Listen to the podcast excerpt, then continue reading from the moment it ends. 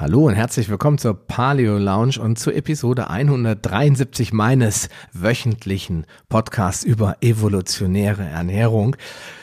Ja, und heute habe ich doch tatsächlich mal wieder ein Interview geführt. Vielleicht ist dir aufgefallen, dass das ein bisschen weniger geworden ist, weil ich ein bisschen selektiver geworden bin. Ich nehme mir ganz besondere Gäste vor die Brust und lade jetzt nicht jeden x-beliebigen in meine Show ein. Das soll auch keine Massen äh, Interviewshow werden, in der Hans und Hänschen zu Wort kommen, sondern es sollen wichtige, spannende Leute in die Show kommen, die auch wirklich was wirklich Interessantes zu erzählen haben. Und in diesem Fall ist es die Dr. Sabine Paul, die ich in meinen Podcast eingeladen habe. Und wir haben ein wirklich ganz tolles, spannendes Gespräch geführt. Ähm, wir haben über die Hatza gesprochen. Wir haben über Gehirndoping mit Gewürzen gesprochen. Wir haben darüber gesprochen, wie die Paleo-Ernährung sich in den letzten Jahren immer mehr zu einer Lifestyle-Diät entwickelt hat, weil bestimmte Kräfte im Markt das einfach zu ihren Gunsten kommerzialisiert haben und damit die Leute so ein bisschen weggebracht haben von der ursprünglichen Idee einer evolutionären Paleoernährung. Was ein bisschen schade ist, finden wir beide. Äh, wir haben also über ganz, ganz viele spannende Themen gesprochen. Am Ende haut die Sabine nochmal ein paar coole Tipps raus, welche Gewürze man zu Hause haben sollte und was sie für deine Gesundheit bewirken können. Ja, all das wirst du in diesem Interview gleich erfahren. Du brauchst eigentlich jetzt nur noch dranbleiben und nach dem Spot geht's auch gleich schon los. Willkommen in der Paleo Lounge, dem deutschsprachigen Podcast für Paleoernährung und einen ganzheitlichen Lebenswandel. Für ein Leben in Harmonie mit deinem Körper und der Natur.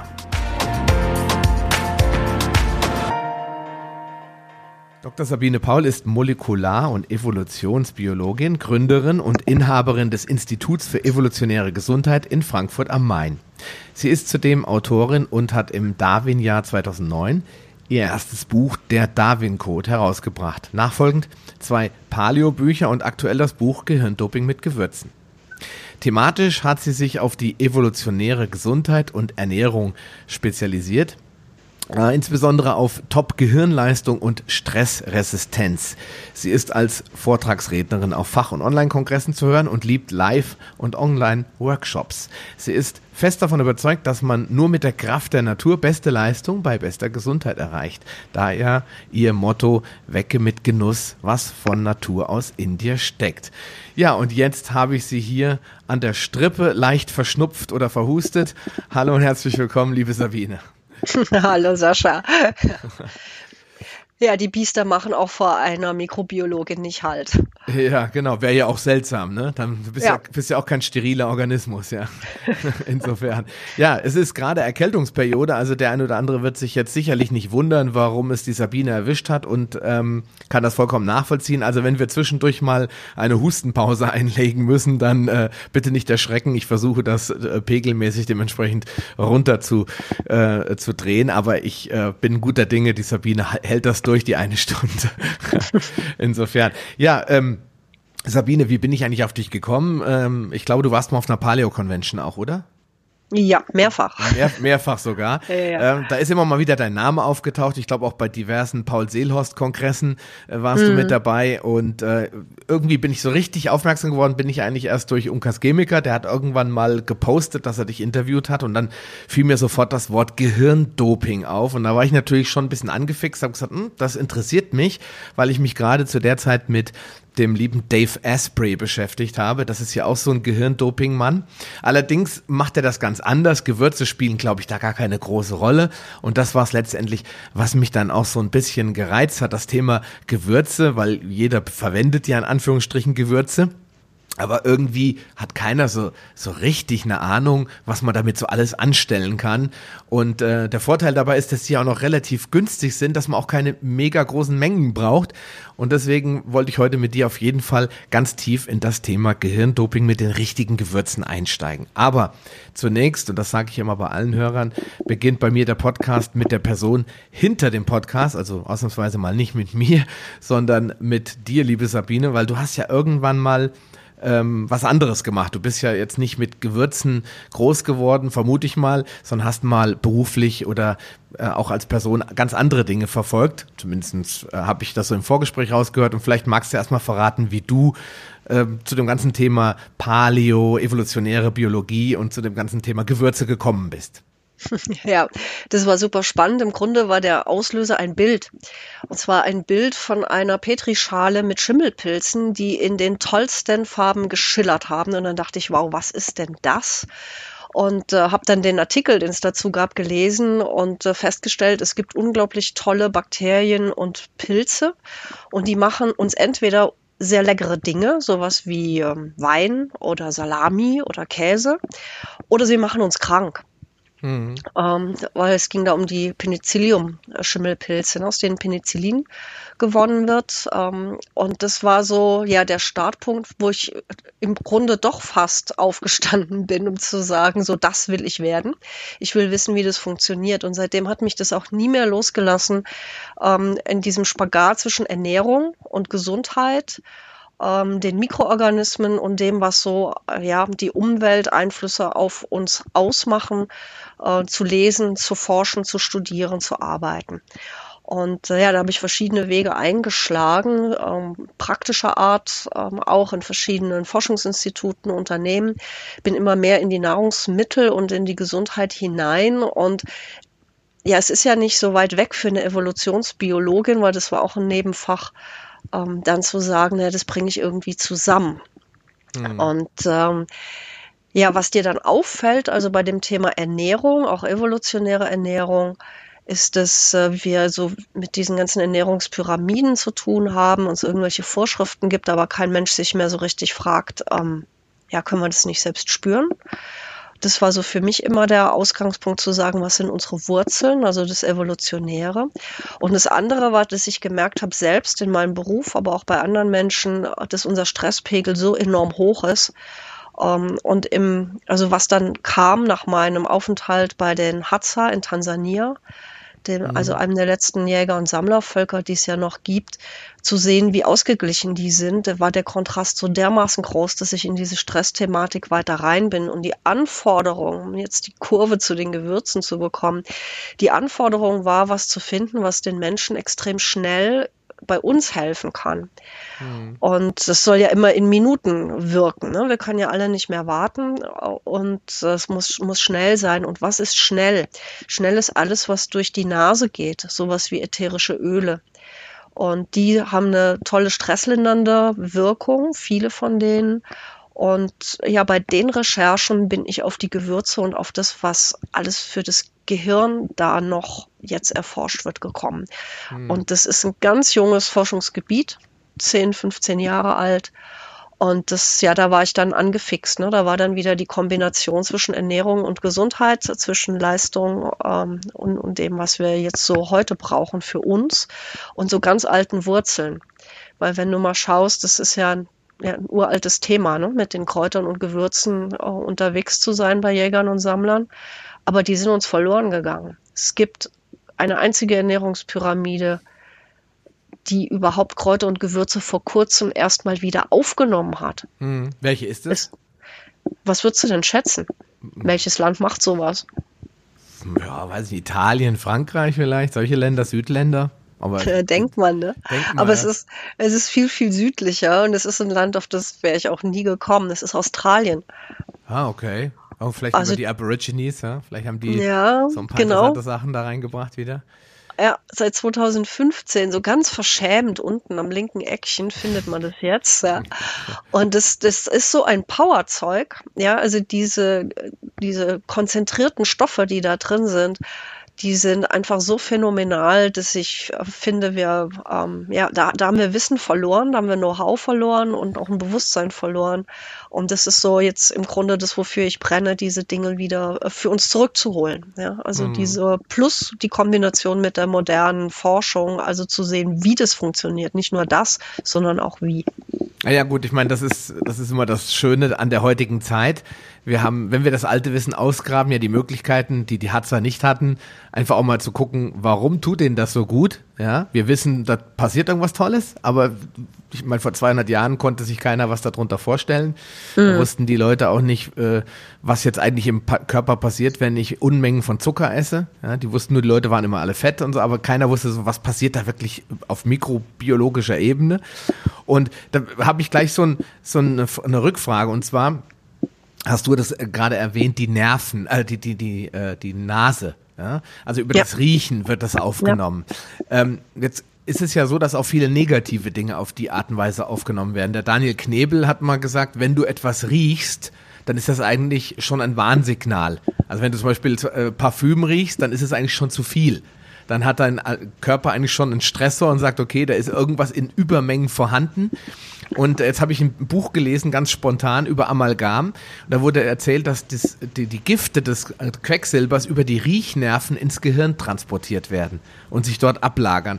Kann man sagen, dass die positive Wirkung durch Gewürze auch eben durch die Riechnerven dann in das Gehirn übertragen werden und da ihre Wirkung entfalten? Oder ist das, funktioniert es bei den Gewürzen und so ganz anders wieder?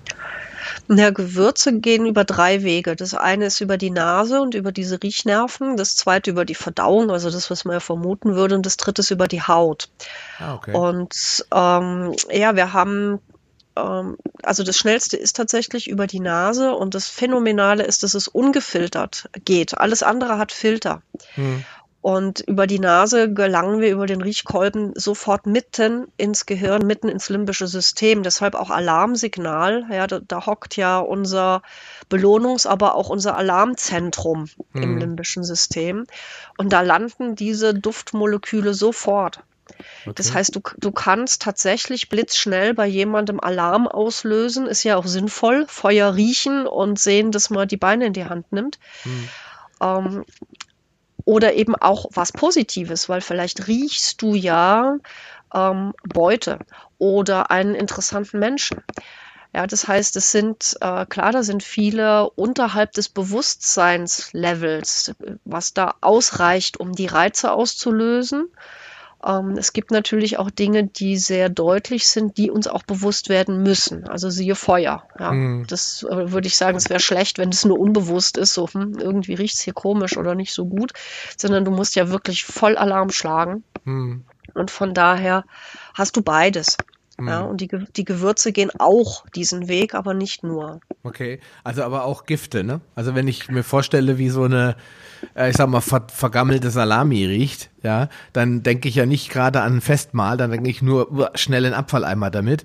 Also es ist quasi, es funktioniert in beide Richtungen. Auch, ja, genau, ja. weil du willst dich ja nicht vergiften ne, mit der äh, verdorbenen Nahrung. Das heißt, äh, da ist es natürlich auch ganz wichtig, dass du die Finger davon lässt und trotz Hunger, den du vielleicht hast, da nicht reinbeißt. Mhm. Ist das denn epigenetisch bedingt? Also hat sich das entwickelt über die Menschheitsentwicklung ähm, oder ist das schon so alt genetisch verankert, dass man sagen kann, den Zimt, den hätte auch schon vor drei Millionen Jahren der erste Hominid gerochen und hätte gesagt, hm, lecker, gesund. Nee, die Rezeptoren, die wir haben, die sind schon genetisch festgelegt. Ja, was, aber du kannst Dinge lernen. Also ein schönes Beispiel ist der Koriander. Es gibt ja Korianderliebhaber von, also von Korianderkraut, jetzt nicht von den Samen. Mhm. Und es gibt welche, die hassen den abgrundtief. Meine Frau zum Beispiel. Ja, ja die, die kannst du jagen, ja. Ein Blättchen genügt und dann ist das Essen verdorben für die. Das geht gar nicht. So, woher kommt es? Und das hat man festgestellt. Zum einen gibt es tatsächlich genetisch Rezeptoren, ähm, die, sagen wir mal, leichter eingestellt sind oder schärfer eingestellt sind. Und bei denen, die da besonders stark darauf reagieren, ist es halt schärfer eingestellt. Die reagieren auf einer sehr frühen Schwelle und, und sehr intensiv auch darauf. Aber dann hat man noch eine zweite Beobachtung gemacht. Nämlich, dass es damit zu tun hat, wo du das erste Mal diesen äh, typischen Duft, sag ich jetzt mal, weil ich mag es sehr gerne, mhm. ähm, zu dir ähm, nimmst, also wann du es das erste Mal realisierst. Und die Komponenten darin, die findest du auch in Seifenlösungen ähm, oder auch in Reinigungsmitteln. Und es äh, kann sein, dass die Menschen, die das nicht mögen, früher als erstes Seife damit in Verbindung gebracht haben. Und Seife isst du nicht. Mhm. Das äh, tut dir nicht gut. Die ganzen Detergenzien, ja, das äh, solltest du nicht so konzentriert in deine Innereien aufnehmen. Von daher ist das ein Warnsignal. Äh, und du kannst es umtrainieren. Also wenn das über diesen Weg ähm, sich mal etabliert hat, die Abneigung, mhm. dann kannst du es tatsächlich umtrainieren, indem du diese Korianderblätter in einer schönen, angenehmen Atmosphäre zu dir nimmst. Mhm. Und dazu gibt es auch Experimente. Also du hast beide Ebenen. Es gibt diese äh, genetisch bedingte Empfindlichkeit in der Wahrnehmung. Und es gibt eben auch diesen, ja, ich sag jetzt mal, den, den sozialen oder kulturellen Kontext, ähm, der sowas auch mitbestimmt. Hm, ist das, kann man das vergleichen? Ich äh, mag jetzt laienhaft rüberkommen, aber mir fällt sofort so Phobien ein. Dass man Leute, äh, die zu Psychologen, zu Therapeuten gehen, um eine Phobie loszuwerden, dass man die versucht, mit der Gefahr oder mit dem, was sie als Gefahr und Angst verbinden, äh, irgendwie in einem Umfeld zu konfrontieren, die für sie angenehm ist. Ich sage jetzt mal, die Spinne auf der Couch mit einer Tüte Chips und einem guten Glas Wein ist vielleicht gar nicht mehr so angsteinflößend, ja, oder äh, kann man das so mit vergleichen, dass man versucht, das umzutrainieren bei den Ängsten, dass das ähnlich funktioniert äh, wie jetzt bei diesen Düften oder Gerüchen auch? Ja, das ist äh, ziemlich gut vergleichbar, ist ein, ein gutes Beispiel. Ähm, wobei man natürlich immer unterscheiden sollte, ist es ein echtes Warnsignal, dass man eine Abneigung gegen etwas hat oder ist es äh, sowas ähm, quasi in die ja, auf den falschen Weg geratene. Ne? Mhm. Und das ist das bei einer Phobie ja auch. Also vor einem Tier, das potenziell giftig sein kann, auch ordentlich Respekt zu haben, ist überlebensnotwendig. Mhm. Aber wenn du äh, bei einer Spinne, die in unseren Breitengraden überhaupt nicht äh, giftig sein kann, ähm, dann sehr stark reagierst, dann würde man das tatsächlich versuchen, ja, das umzutrainieren, also mhm. gegen diese Phobie vorzugehen. Also müsste ich meiner Frau jetzt Koriander in Form von, äh, ich, der, wo ist er immer drin? Ich habe so eine, eine Tomatensalsa, jetzt das ist ja noch lange hin, bis die Grillzeit wieder anfängt. Die liebt meine Frau eigentlich, aber wenn ich da Koriander reinmache, das schmeckt sie sofort. Also was müsste ich jetzt machen, um meine Frau auf den Koriander zu bringen? Ja, also muss ich quasi ein romantisches Koriander-Dinner zubereiten? Oder? Das wäre schon mal ein sehr guter Ansatz. Äh, vielleicht lädst du sie auch irgendwo hin ein oder ihr fahrt schön weg, äh, fängst mit einer niedrigen Dosierung an, sag ihr aber auch Bescheid, was du noch vorhast, damit nicht, dass euer romantisches Dinner einen unschönen Ausklang findet. Und äh, ja, also das äh, geht tatsächlich, aber nochmal zurück zu dem äh, Vorsicht an manchen Punkten. Es gibt auch Abneigungen gegen Nahrungsmittel, ähm, die definitiv ein Hinweis darauf sein können, dass im Stoffwechsel irgendwas anders verarbeitet wird oder nicht so besonders gut verarbeitet werden kann und dass man damit auch vorsichtig sein sollte. Also eine Allergie vielleicht auch? Das ja, eine Allergie, eine Unverträglichkeit oder einfach eine genetische Komponente. Das kennen wir alle. Die einen bauen Koffein aus dem Kaffee ganz schnell ab und die können dann bis abends spät äh, ihren Kaffee oder einen Espresso trinken und die anderen eben nicht, weil der Stoffwechsel, ihr Stoffwechsel viel, viel länger braucht, um das Koffein abzubauen. Ah, okay. Und es, es, es gibt eben solche Körpersignale auch, die Hinweise darauf geben, dass man bestimmte Dinge vielleicht nicht so gut oder nicht so schnell abbauen kann. Also versuch's gerne mit dem romantischen Dinner, aber wenn sie hartnäckig auch in fünf Jahren trotz aller Romantik die Abneigung nicht los wird, verträgt sie es vielleicht. Ja, okay. So das heißt, ist das auch eine Möglichkeit, dass man äh, über so eine, ich sag mal, Aktion auch rausfindet, ob jemand wirklich ein Problem damit hat? Ich meine, es gibt ja Nahrungsmittel, von denen wir heute eigentlich schon ziemlich gut wissen, dass sie in der klassischen Form wenig verträglich sind. Ich rede zum Beispiel von, von Gluten oder von den Antinährstoffen aus Hülsenfrüchten. Immer dann, wenn diese Produkte so industriell verarbeitet und nicht traditionell verarbeitet werden, haben die Leute erfahrungsgemäß dann Probleme damit. Das wissen wir ja, aber es gibt ja auch so verkappte Sachen, sag ich mal, wo du jetzt zum Beispiel sagst, die mag keine Leberwurst, aber keiner weiß so richtig warum. Äh, gibt es da die Möglichkeit, das dann darüber rauszufinden und sagen, okay, wenn es jetzt nach dreimaligen Versuchen selbst in der positivsten Umgebung einfach nur noch zur Abneigung führt, dann ist es vielleicht wirklich irgendwas im Darm oder so, dass sie das nicht verträgt, die Person. Das ist, kann man das so ja, pauschal sagen oder eher nicht? Soll, sollte man darauf achten. Also das ist ja auch der Punkt bei Kindern. Ne? Also die äh, zu sagen, probier mal, immer wieder mal, das ist äh, ganz gut, mhm. weil sich die Geschmacksknospen ja auch ein bisschen verändern. Übrigens auch bei Erwachsenen in verschiedenen Lebensphasen, was auch mit Hormonen zu tun hat und mit dem Darmmikrobiom. Das steuert nämlich auch den Appetit auf bestimmte Dinge. Also es kann sein, dass man äh, die Dinge tatsächlich irgendwann dann doch auch gerne mag.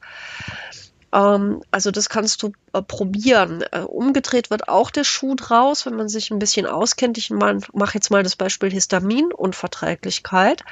Mhm. Ähm, wenn du jemanden hast wie mich, die Fisch nicht gerne mag, ähm, Orangen nicht gut verträgt und einen niedrigen Blutdruck hat, und dann irgendwann mal erfährt, dass das alles Dinge sind, die mit ähm, zu viel Histamin im Körper oder nicht gut abbauen von Histamin im Körper zu tun hat, hm. dann ist es vielleicht keine gute Idee mehr, bei 20 romantischen Dinnern den Fisch offerieren zu wollen. mit Orangenscheiben drauf. Mit Orangenscheiben, ganz schlecht, ja, also ganz, ganz schlecht.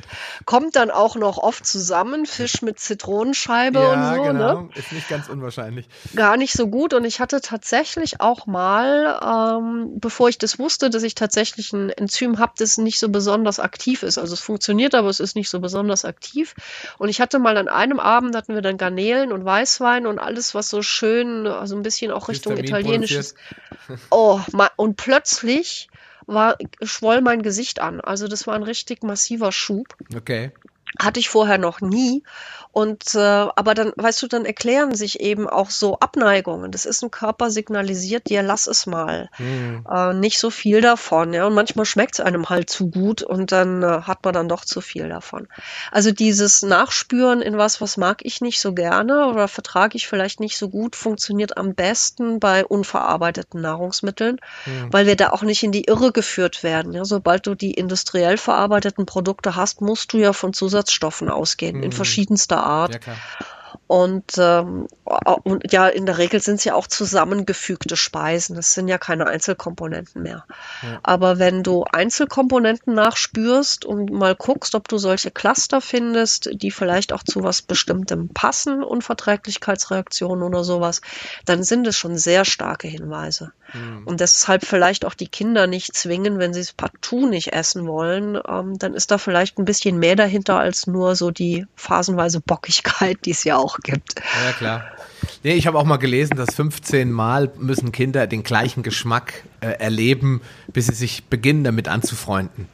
Und äh, ich gucke dann immer nur, was ich als Kind gegessen habe. Und da fällt mir, wo du das gerade sagst, wirklich äh, ganz direkt diese Geschichte ein, dass meine Mutter ähm, und mein Vater auch, die waren Riesenfans von und sind es auch heute noch. Sie lieben beide immer noch Rosenkohl. Ja. Und ich habe Rosenkohl immer gehasst und ich habe, äh, meine Mutter hat mich immer gezwungen. Ja, sie hat immer oh, Teller, Teller leer essen. Ja, du kennst die Geschichten aus deiner ja. Kindheit noch, ne? Klar. Und dann äh, habe ich gesagt, ja, das mag ich aber nicht. Dann ist das wirklich in einem Würgereiz nachher geendet, weil das war dann wirklich so weit, dass meine Mutter gesagt hat, okay, dann lass es halt, ja. Und äh, seitdem hasse ich Rosenkohl. Und meine Frau hat den immer mal wieder gemacht und hat ihn mit Butter und ganz frisch und zart und so. Aber allein der Geruch löst bei mir schon diese Erinnerung ja. an diesen Zwang durch meine Mutter aus, dass ich ja. ihn einfach nicht runterkriege. Der kann mir von einem Fünf-Sterne-Koch präsentiert werden. Und ich bin wirklich offen. Ich habe es immer mal wieder probiert, aber das kommt so von dieser bittere, typisch bittere Geschmack. Und dann ja. macht es in meinem Gehirn Klick. Weißt du noch, vor 30, 35 Jahren, lass es bleiben. Äh, also ich kann das gut nachvollziehen. Bei meinen Kindern kann ich es auch nachvollziehen, äh, aber bei uns gibt es immer diese Probierregel. Äh, das heißt, es wird einmal probiert und dann darf das Kind entscheiden, ob es das essen mag oder nicht. Ja. Und äh, damit, vielleicht sagen wir mal, du weißt, zu meinem Sohn sage ich das mal, du weißt doch gar nicht, ob es schmeckt. Ja, das sieht nicht schön aus. Manche Sachen sehen nicht schön aus. Probier doch einfach mal. Mein Sohn sagt jetzt immer kompromisshalber, sagt er immer, schmeckt gar nicht schlecht. Das heißt mit anderen oh, Worten. Höchstes Lob. Das ist schon höchstes Lob, meine Frau und ich. Wir lachen immer schon, wenn er das sagt, weil eigentlich will er damit sagen, ich möchte es jetzt nicht nochmal essen. Aber er will halt auch nicht, dass wir traurig sind und deswegen sagt er so, so, so um die Ecke herum schmeckt gar nicht schlecht. Also es ist dann wirklich schon höchstes Lob. Aber ich gebe dir recht, das äh, bringt nichts da zu zwingen ähm, einfach vorleben. Ich esse dann und trinke vor allem Kombucha liebe ich und meine Kinder haben am Anfang ganz furchtbar reagiert auf Kombucha und jetzt kommen sie immer wieder und sagen, darf ich noch mal probieren? Und dann hört man, mittlerweile hört man immer mal wieder, mm, schmeckt lecker. Ja, also der Geschmack äh, diffundiert vielleicht langsam ins Gehirn, dass er doch ganz gut sein könnte. Ja, ja es wird auch tatsächlich auch mit äh, positiven Erfahrungen gekoppelt. Also so wie bei dir mit den negativen gibt es natürlich auch mit positiven. Und das kenne ich ganz gut, auch bei Kindern, äh, zum Beispiel mit Hyperaktivität, wenn da Nahrungsmittel mit im Spiel sind, was bei einem Sub, bei einer Subgruppe der Fall ist, wenn die auf diese Nahrungsmittel verzichten, also umgedreht, und es geht ihnen unglaublich viel besser dass sie das tatsächlich von sich aus wollen. Und wenn die Oma dann sagt, ach komm, nimm doch ein Stückchen davon, äh, die haben eine Standhaftigkeit, das wird man manchem Erwachsenen wünschen. Hm. Also das ist enorm, wenn du eine positive Erfahrung auch machst, egal ob du es zu dir nimmst oder weglässt, ähm, was das auch triggert, ja, im hm. Verhalten. Hm, ich finde das, äh, ich, ich finde das gerade, muss aber gerade einhaken, finde das total spannend, dass du das gerade sagst, weil meine Kinder stehen total auf stilles Wasser. Aha. Und ähm, immer wenn wir viel aktiv waren im Sommer, hat meine Tochter dann immer gesagt, es gab dann manchmal auch Limonade, weil wir gegrillt haben und dann waren Freunde ja. da, da gab es mal eine Flasche Spreit oder so, habe ich gesagt, ausnahmsweise dürft ihr mal Apfelschorle oder Spreit trinken. Und dann kam meine Tochter irgendwann mal an und sagt, Papa, ich habe Durst. Sag ich, draußen ist da was? Nein, ich brauche jetzt mal echtes Wasser. Ja. Sagte zu mir, echtes Wasser. Ich echtes musste, das, Wasser. Ich musste ja. da mal drüber lachen, wirklich herzlich, weil ich dachte, das Kind hat erkannt, dass das da draußen eigentlich ein Genussmittel ist und kein echtes Wasser. Das fand ich also wirklich total. Ja, es ist eine Süßigkeit im Grunde, ne? So, also es hat nichts mit Durstlöscher zu tun, sondern es ist äh, ja was Süßes. Genau. Und da, glaube ich, muss ja. man auch immer ein bisschen drauf achten. Kann ich auch nur ja. immer alle anregen, dass man den Kindern möglichst unverfälschtes Wasser gibt und äh, das andere wirklich so als Besonderheit. Bei uns ist auch das Blubberwasser, wie wir das so äh, bei uns nennen. Also das Kohlensäurewasser ist bei uns eine Besonderheit. Ja, ja. das darf, dürfen die beiden nur am Wochenende mal trinken. Ja, und dann freuen sie sich auch drauf. Aber wenn ich das jetzt jeden Tag serviere und immer wieder, wir stellen das dann selbst her über so ein, so ein Soda-Dingsbums, ja. dann ist irgendwann der Reiz weg. Und vor allen Dingen ist der, der Geschmack von dem klaren, unverfälschten Wasser irgendwann weg.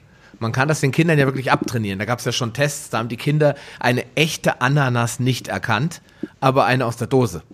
Ja, ja das ist auch kein Wunder. Ne? Das, äh, die Geschmacksnerven werden trainiert. Du hast ja alle drei bis vier Wochen werden die Geschmacksknospen auf der Zunge durchrotiert. Also gibt es neue.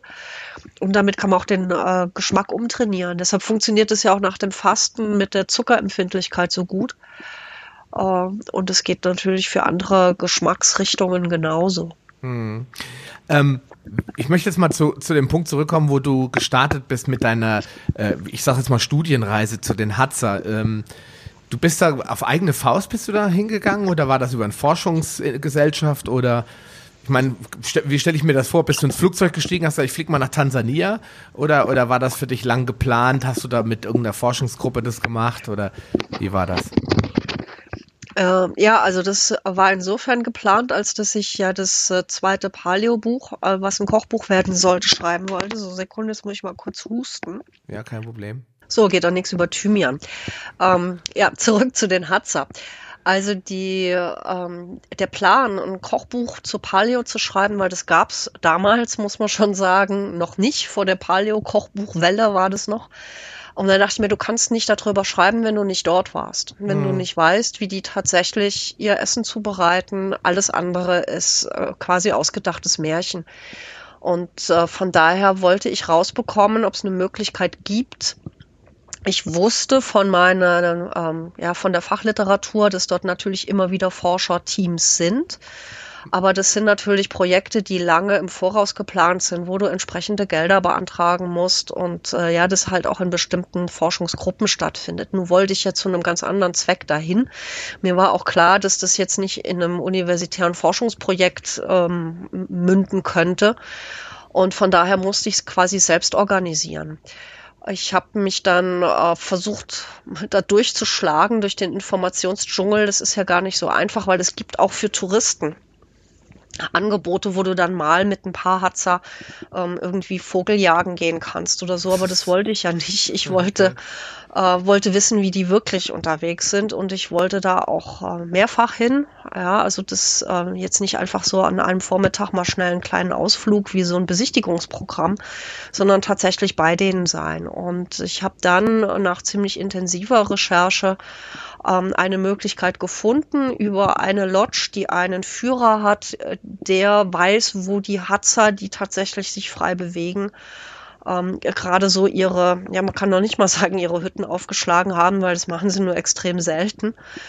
Ähm, also wo die gerade sind. Mhm. Und ähm, ja, dann habe ich diese Reise geplant, habe da Kontakt aufgenommen und ähm, ja, bin von dieser Lodge aus dann mit dem Führer dorthin. Also brauchst dann auch einen Fahrer, brauchst natürlich ein Fahrzeug ähm, in diesem Gelände und ähm, ja, dann bin ich da also aufgeschlagen. Und mhm. im Grunde brauchst du ja irgendeinen Kontaktmenschen, die können ja nichts mit dir anfangen, wenn du da plötzlich stehst mit deinem Rucksack auf dem Rücken und sagst Hallo, ich würde gerne mal wissen, wie ihr so kocht. und, ja, verstehen die ja nur auch nicht. Also von daher war das, musstest du das schon natürlich vorbereiten. Und es war hochgradig spannend, weil du ähm, ja plötzlich, äh, du kannst ja nicht sprechen. Ne? Es gibt ja keine, in dem Sinne keine gemeinsame Sprache, aber du hast viel Zeit zu beobachten und äh, Dinge zu erleben, die du eben aus keiner Fachliteratur dieser Welt ziehen kannst, weil da keiner schreibt, ob die sich vorm Essen die Hände waschen oder nicht und wie die eigentlich würzen, weil so ein Gewürzregal haben die ja nicht in der Savanne rumstehen, wenn sie jagen. Also das sind alles Punkte, die du nur erfahren kannst, wenn du vor Ort bist. Das kann ich mir gut vorstellen. Und ähm, jetzt ist es natürlich für mich, es ist ja sowieso spannend. Ich habe mich auch mal über das Thema Hatzer schon mal mit der ähm, Yvonne Reichelt unterhalten. Mhm. Ähm, die war ja auch mal, äh, aber in einem etwas kommerzielleren Umfeld dort. Also was ist kommerziell? Das war über diese äh, Wildfit-Bewegung. Mhm. Und dieser Ed, Ed Smith, oder wie der heißt, glaube ich, der ist ja so ein Hatzer-Fan. Der war ja damals schon drei, vier Monate bei denen am Stück. Ne, und hat mhm. bei denen da wirklich gelebt und hat nichts, nichts dabei gehabt, außer, ich sag mal, ein bisschen Unterwäsche, an die er sich äh, gewöhnt hat und die er nicht ablegen wollte. Ansonsten mhm. hat er eigentlich da alles gegessen und getrunken, was die gemacht haben. Und äh, ich glaube, der hat dann sehr, sehr tiefen Eindruck gewonnen. Aber was ich da so rausgehört habe, ist, dass die ja schon sehr paleokonform leben. Aber äh, was ich viel spannender fand, ist, dass die ja auch extremely relaxed sind. Ja, das heißt, die laufen einfach mal los morgens ja, und sagen, oh ja, gucken wir mal, was wir kriegen zu essen, ja. Die Frauen bleiben oft bei den Kindern, die ziehen dann teilweise 16, 17 Kilometer durch die, ich hätte beinahe gesagt Savanne, kann man das überhaupt so sagen, also jedenfalls durch den Ort, in dem sie sich gerade befinden und suchen halt, jagen halt Eichhörnchen, irgendwelche Tiere und, und sammeln irgendwelche Dinge, aber so der Erfolg, so, das habe ich so rausgehört, der ist jetzt gar nicht mal so unbedingt garantiert. Also die kommen ganz oft mit leeren Händen zurück, werden also auch irgendwie genötigt zu fasten, sage ich mal ganz einfach, weil es nichts zu essen gibt. Hast du den Eindruck da auch gewonnen, dass, dass ähm, dort wirklich sehr von Tag zu Tag sehr unterschiedlich gegessen wird? Ähm, also du meinst jetzt Mengen. Mengen und Art, ähm, an, äh, weil die essen ja jetzt nicht immer das Gleiche. Die sind jetzt nicht so jeden Tag das Schwarzbrot mit Butter, sondern die müssen ja essen, was sie finden. Hast du den Eindruck genau. gewonnen? Naja, es gibt natürlich äh, saisonal immer Häufungen. Ne? Also es gibt so eine Saison, da gibt es irrsinnig viele Vogeleier, was uns ja zum Beispiel auch oft nicht mehr bewusst ist, dass ein Ei ein saisonales Produkt ist. Mhm. Äh, die Hühnervögel legen ja nicht das ganze Jahr über Eier, sondern zu einer bestimmten Zeit. Mhm. Und dann ist quasi Eierparty angesagt oder wenn die Beeren reif sind, ähm, dann gibt es äh, oft auch Dinge in Massen für eine bestimmte Phase und dann ist es wieder weg. Also das ist mal die eine Schwankung von, es gibt viel oder wenig oder gar nichts von irgendwas. Hm. Was du durchgängig hast, ist, dass es ähm, morgens eigentlich nichts gibt. Also Frühstück in dem Sinne oder gar in der furchtbaren Form, wie es heißt, Frühstücke wie ein Kaiser, ähm, funktioniert auch nicht, weil wenn du losläufst, äh, zwei, drei Stunden durch den Busch, und das haben wir ja gemacht, dann ist so ein vollgefressener Bauch ziemlich hinderlich. Mhm. Also, äh, und es wird im Grunde das, was da ist, was gejagt wird. Und es hängt davon ab, ja, wie groß die Tiere sind. Ne? Also, wenn du halt nur mit so einem Eichhörnchen zurückkommst, da ist nicht viel dran. Klar. Und wenn du da so eine Gruppe, das sind meistens 20, 30 ungefähr, plus minus, es wechselt ein bisschen, wer gerade dabei ist, wer auch ein bisschen unterwegs ist, ähm, wenn du die mit einem Eichhörnchen ähm, ernähren willst, da bleibt da nicht viel übrig. Mhm. Ähm, es ist nur so, und das hat auch der, der Marlow ganz gut untersucht, dass die Frauen in der Regel immer irgendwas zu sammeln finden. Also es gibt ja eine ganze Menge ähm, Nusskomponenten, auch dort zum Beispiel, oder selbst in der Trockenzeit, in der war ich dort, ähm, gibt es auch immer Wurzeln, die du ausgraben kannst. Das heißt, die ähm, haben schon Möglichkeiten, sich ihre Nahrung zu beschaffen. Nur so üppige Mahlzeiten, auch das Glück hatte ich mitzuerleben, wenn so ein ganzer Pavian mal erlegt wird.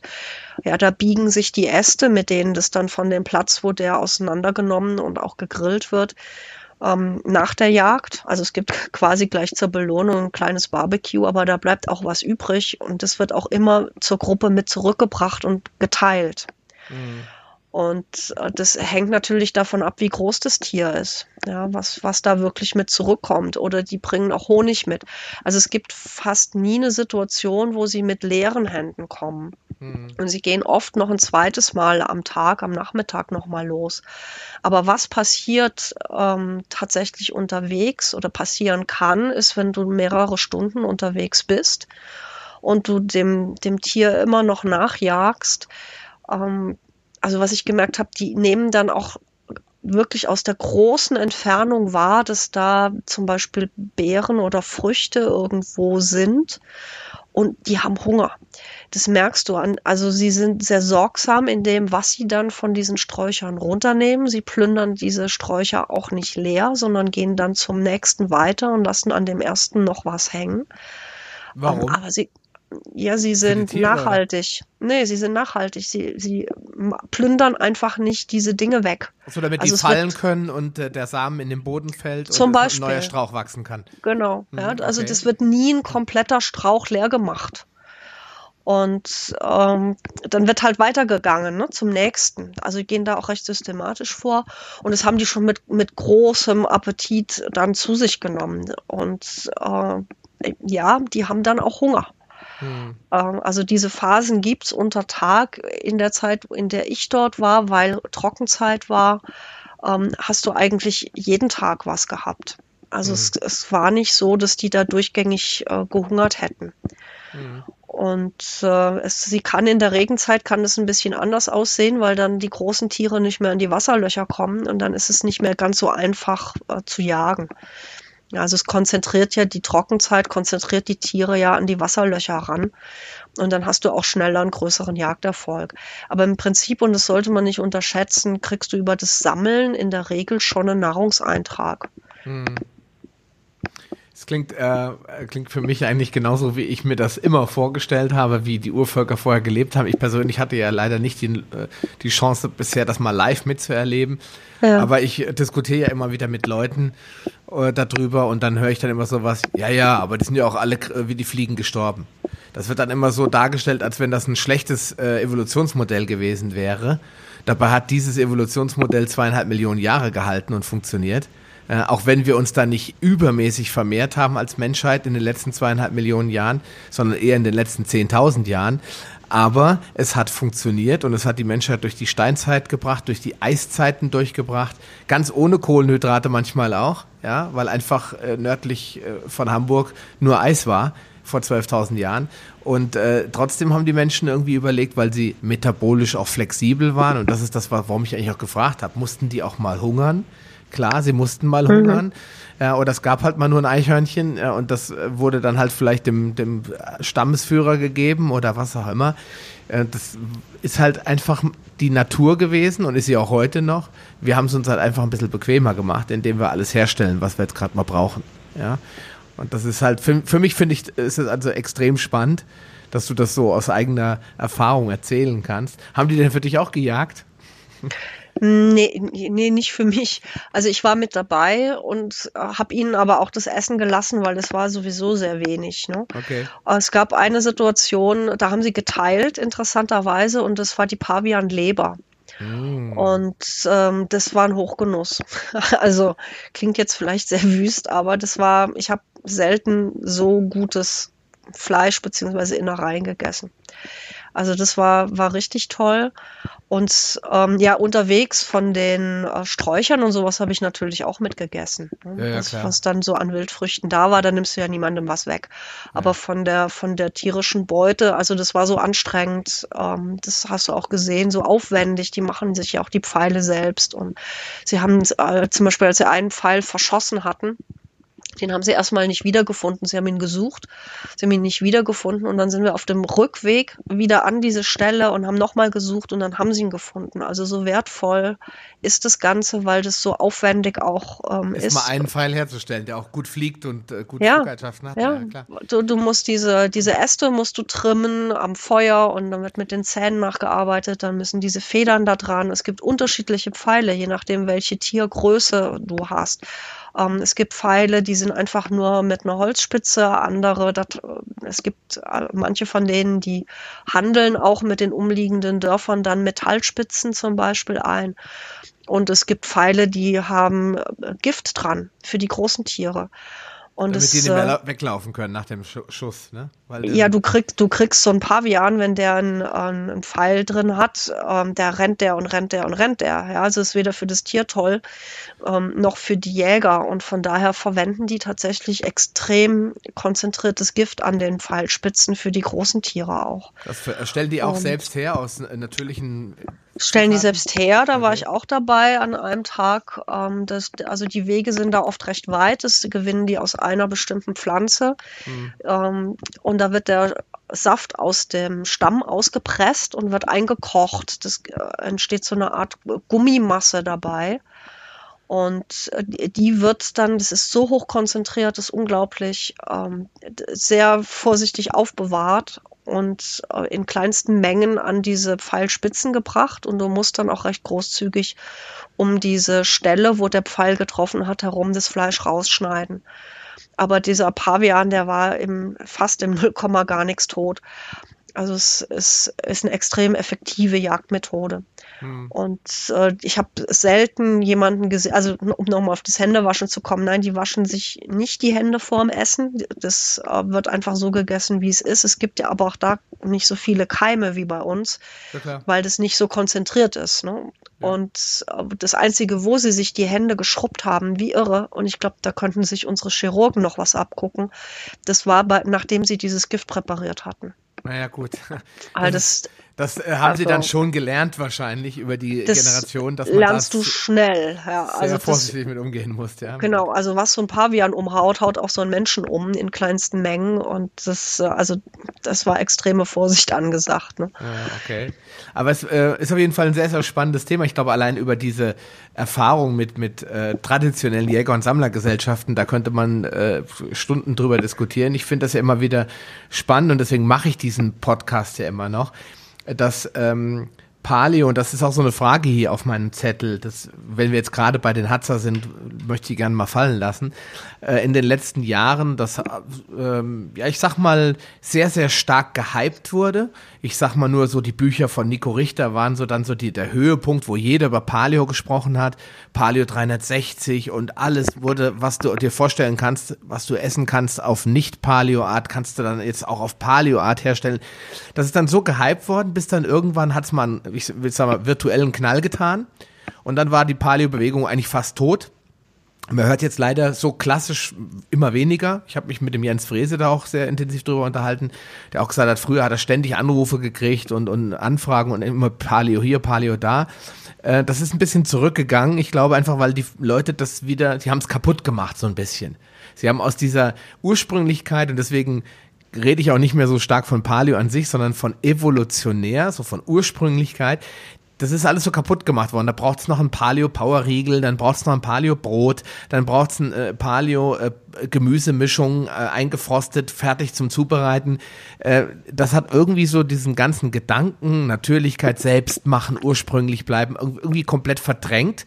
Und für die Leute ist das jetzt wieder nur eine von vielen Diäten. Ist das bei dir, hast du den Eindruck auch gewonnen, dass das so ein bisschen verschwunden ist und das Paleo so ein bisschen abgeschoben wird und die Eco ist ja auch nur eine blöde Diät? Ähm, ja, ich meine, ich habe 2008 den ersten Online-Kurs zur Paleo-Ernährung angeboten, was lustigerweise den Effekt hatte, dass 2008 äh, keiner wusste, was ein Online-Kurs ist und auch keiner wusste, was Paleo ist. Mhm. Also nicht in Deutschland. Ne? Und äh, das kam auch aus dieser, dem Ansatz der evolutionären Ernährung. Dann habe ich ja das äh, erste Buch dazu rausgebracht, 2012, das war noch vor Nico Richter. Und da kamen auch die Vortragsanfragen. Da war ich auch unterwegs. Das war natürlich auch auf einer wissenschaftlichen Ebene angesiedelt. Und ähm, das ging eine Weile. Und dann ist genau das passiert, was du beschrieben hast, äh, dass aus der Ursprungsidee wurde, naja, aber ich habe ja keine Zeit mehr dauernd irgendwelche Sachen selbst anzurühren, gibt's nichts Fertiges. Und ähm, natürlich verdienst du nichts damit oder wenig damit, wenn du den Leuten sagst, mach dir einen Blattsalat, schmeiß dir was auf den Grill und dann passt es schon. Mhm. Ähm, du verdienst an dem Müsli-Riegel, ja. Ja. Und es ist, wenn du in dem Bereich Geld verdienen möchtest, also die wenigsten können es mit Vorträgen, ich konnte es eine Weile, mhm. ähm, weil die Substanz auch fehlt. Äh, jetzt mal im Ernst, äh, Leute, die irgendwelche anderen Sachen mal gemacht haben, äh, kennen vielleicht auch manche Zusammenhänge, zumindest auf einer wissenschaftlichen Ebene, nicht so wie jemand, der aus diesem Bereich auch kommt. Das heißt, es äh, wurden dann irgendwann auch Leute eingeladen zu Podiumsdiskussionen oder sowas, die wirklich schlichtweg von gar nichts eine Ahnung hatten und, und einen Käse erzählt haben. Plus die Produkte, und es wurden immer mehr. Hm. Ähm, so gut ich die Paleo Convention fand, aber das, da, da war dieses Umfeld mit der Messe war natürlich ähnlich. Ne? Es hat, hat auch einen Sog gegeben. Mhm. Und dann war es irgendwann so weit, dass, dass ich mit dem Thema Paleo ähm, abgelehnt wurde. Mhm. Nach dem Motto, ja, das ist ja irgendwie diese Fleischfresser-Diät. Ne? Da war das genau gekippt, weil es auch in den Medien ähm, auch diese Fred Feuerstein ähm, HHH-Artikel gab ähm, also wenn, dann war das alles Fred Feuerstein und Primitiv und Fleischfresser, Knochennager, solche Sachen. Mhm. Und die, die, die tatsächliche Idee, die dahinter ist, wurde da so gut wie gar nicht transportiert, weil sie eben nicht den Knallereffekt hat, ne? was halt für die Journalisten auch immer wichtig ist. Und äh, dann, dann war dieses Thema tot. Also die Leute haben sich sogar eher abgewandt von Menschen, die äh, mit diesem Thema unterwegs waren. Hm. Und das war zum Beispiel für mich der Punkt, wo ich das als Begriff nicht mehr verwendet habe, sondern wieder zurückgegangen bin, ähnlich wie du es beschrieben hast. Und auch wieder von evolutionär oder von ursprünglich gesprochen habe, auch um diesen Ursprungsgedanken wieder zu platzieren. Ja. Also es ist eine Art Marke, wenn du so willst, entstanden hier mit Paleo, die aber dann implodiert ist.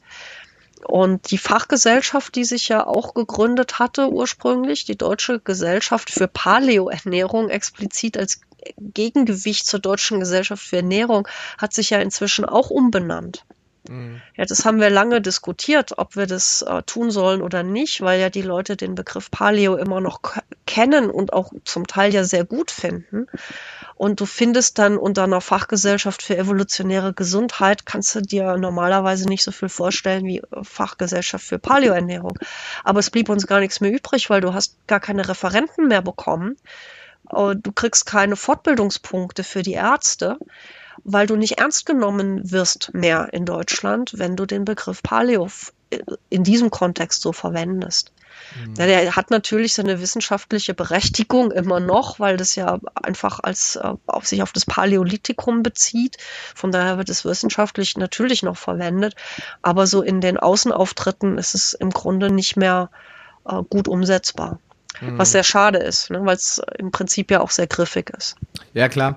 Ähm, ich hatte, gut, ich meine, du hast jetzt damit bestätigt, dass ich das nicht falsch aufgefasst habe. Ich für mich ist das Thema aktueller denn je. Und ähm, ich sehe das aber auch so, dass ich dieses Palio an sich immer weiter in den Hintergrund stelle. Ich persönlich, ich habe zwar diesen Namen, dieser Palio Lounge, aber ich beschreibe mhm. das auch immer als einen Ort, in dem man über diese ganzen evolutionären ursprünglichen Themen sprechen kann, ja, aber in dem es jetzt nicht eine Gesetzmäßigkeit gibt. Ich bin auch aus allen Paleo-Gruppen ausgetreten mhm. außer aus den Gruppen, die, von denen ich glaube, dass sie einigermaßen neutral bleiben. Und äh, ich glaube auch, dass das einer der Gründe warum, äh, ist, warum pa Paul Seelhorst und, und Leon Benedens das Thema Paleo Convention an Haken gehangen haben, weil sie auch selbst gemerkt haben, das ist ausge, ausge ausgepowert, sage ich mal, das ist verbraucht, das Thema. Dennoch glaube ich fest an diesen evolutionären Ansatz und bevor ich mir jetzt Gedanken mache über irgendeine XYZ-Marketing-Strategie, bleibe ich bei dem Thema und versuche den Leuten halt einfach zu sagen, mhm. dass es anders ist. Und ich merke das in meiner Facebook-Gruppe, in der du ja auch Mitglied bist, dass die Leute doch immer noch äh, sehr interessiert sind an dem Thema und ja, gar nicht pa ja. Paleo gar nicht so sehr jetzt so, ah ja, da darf ich ja das und das nicht. Sie fragen mich dann auch ganz oft, ich weiß nicht, ob du manchmal mitliest, mhm. so, ja, du hast ja im Podcast gesagt, dass man das und das nicht essen soll. Das ist ja, das, äh, aber du musst immer gucken, wie geht's dir denn mit dem oder dem? Oder guck mal, vor 10.000 Jahren waren die Menschen auch ursprünglich unterwegs. Und da haben sie ursprünglich Getreide angebaut. Das war ursprünglich, das war natürlich mit Händearbeit, mit Wasser, mit, mit Ackerwerkzeugen. Da wurde nicht gespritzt, da wurde nicht gedüngt, da wurde äh, kein Tier irgendwo in einem Stall angebunden, monatelang, bis es tot gemolken war. Das gab's da alles nicht. Das war ja auch eine Form von Ursprünglichkeit. Auch wenn da gewisse Nahrungsmittel auf einmal Einzug gehalten haben, die es vielleicht vor 30 oder 40 oder 80.000 Jahren nicht gab, hat man doch noch gewusst, dass man Hülsenfrüchte einweichen muss, weil sie sonst eben zu Verdauungsschwierigkeiten führen. Ja, das ist alles heute verloren gegangen. Auch da muss man die Menschen darauf aufmerksam machen, dass Dinge, die in unserem unmittelbaren Umfeld sind, auch ursprünglich wieder hergestellt oder gewonnen werden können, wenn man weiß wie. Deswegen nenne ich das mittlerweile schon Paleo 2.0. Hoffe, dass die Leute das so ein bisschen aufschnappen und sagen, okay, das ist nicht mehr ganz das, was vielleicht Dr. Lauren Cordain sich ausgedacht hatte oder die Deutsche Gesellschaft für Paleoernährung, aber im Prinzip gucken wir doch zu den Hatzer, gucken wir doch zu den Völkern, die kein Fernseher, kein Kühlschrank und kein Frühstück haben und trotzdem gesund und fit sind und nehmen uns ein Vorbild an den Menschen. Was machen die so richtig? Ja. und es hat immer mit der Nahrung auch aus deiner unmittelbaren Umgebung zu tun. Ne? Also dies, du kannst jetzt auch die Hatza nicht in die Arktis setzen. Ja. Also die sind einfach von ihrem Mikrobiom, zum Beispiel im Darm, natürlich auch darauf ausgerichtet, das zu essen, was sie vor Ort haben. Und es ist in dem Fall äh, sogar ein recht hoher pflanzlicher und sogar ein recht hoher Kohlenhydratanteil. In unseren Breiten sieht es anders aus, in der Arktis auch wieder anders aus. Das heißt, das wurde ja auch der Paleo-Bewegung zum Vorwurf gemacht, dass so eine Ernährung deklariert wurde. Und wir reden ja über einen Zeitraum von zwei Millionen Jahre mhm. und über geografische Re äh, Regionen vom Äquator bis zur Arktis. Mhm, ja, das, äh, das kann nicht eine Ernährung sein. Ich meine, ich sag mal nur, man ist schon in Bayern anders als in Hamburg.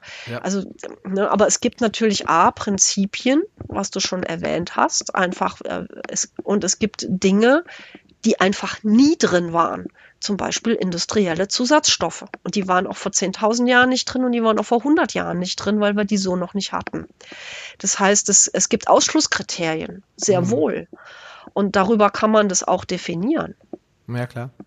Ähm, ich äh, möchte gerade die Hatzer nochmal aufgreifen, weil irgendwo stand am Anfang mal die Frage, die haben ja keine, kein Gewürzregal von Ostmann oder Fuchs rumstehen. Äh, ja. wir, wir, wollen jetzt, an, ich, oder würde jetzt gerne nochmal zum Thema Gewürze zurückkommen. Was, wie könnte man das beschreiben? Wie würzen die Hatzer? Würzen die überhaupt? Und was verstehen die vielleicht unter Würzen äh, oder unter den, dem Begriff Gewürz? Wie machen die das?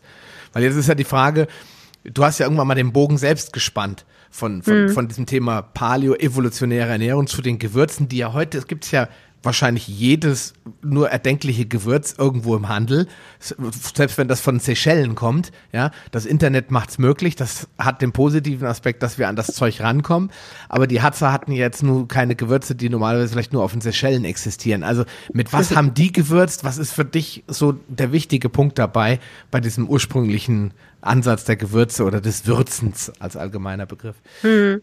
Also um es allgemeiner zu machen mit dem Würzen, erstmal zum Thema Salz, äh, was ja kein Gewürz ist, ne? ist ja eine äh, anorganische Substanz. Hm. Ähm, aber sie, sie salzen äh, interessanterweise tatsächlich. Und darauf bin ich gekommen durch das Beobachten, wie sie zubereiten.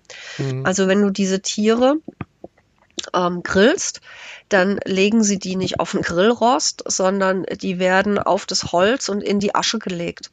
Und Holz und Asche haben natürlich Mineralsalze und gar nicht so wenige. Und mhm. es ist eine ganze Menge von dieser Asche noch an dem Fleisch dran, wenn sie das essen. Das zweite ist, dass sie Hölzer verwenden. Interessanterweise, das habe ich mir mal angeguckt, sind es Hölzer, die alle fruchttragend sind. Mhm. Und das sind auch Räucherhölzer, wie wir sie heute noch verwenden. Mhm. Das heißt, das Fleisch wird angeräuchert.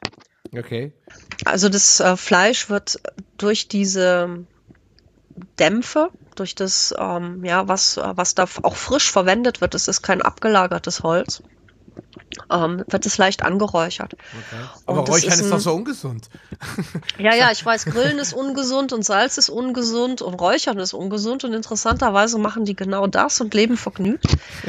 ähm, das heißt, wissen die, die wissen das einfach nicht, da musst du denen das nee, doch mal wissen, erklären. Genau, das hätte ich ihnen sagen sollen. Ne? Und ähm, naja, es ist A, immer eine Frage der Menge, B, des Materials und ähm, naja, zum anderen ist, haben wir vielleicht hier auch nicht die Weisheit mit Löffeln gefressen, was bestimmte Dinge angeht, weil ich denke, dass viele der ähm, Negativergebnisse, die wir im Zusammenhang mit Grillen haben, auch mit der Art des Fleisches zu tun hat. Also ich glaube nicht, dass wir gesund werden können mit Tieren oder Fleisch von Tieren aus Massentierhaltung. Da kann man, das kann man dann zubereiten, wie man will. Und wenn du es dann noch grillst, wird es auf jeden Fall nicht besser. Aber bei den Hatzer funktioniert es extrem gut. Also das ist die, das ist quasi die erste Doppelvariante, wie dort gewürzt wird, nämlich mit den Salzen aus der Asche okay. und mit dem ähm, ja, Rauch oder dem Aroma aus den Hölzern, auf denen gegrillt wird.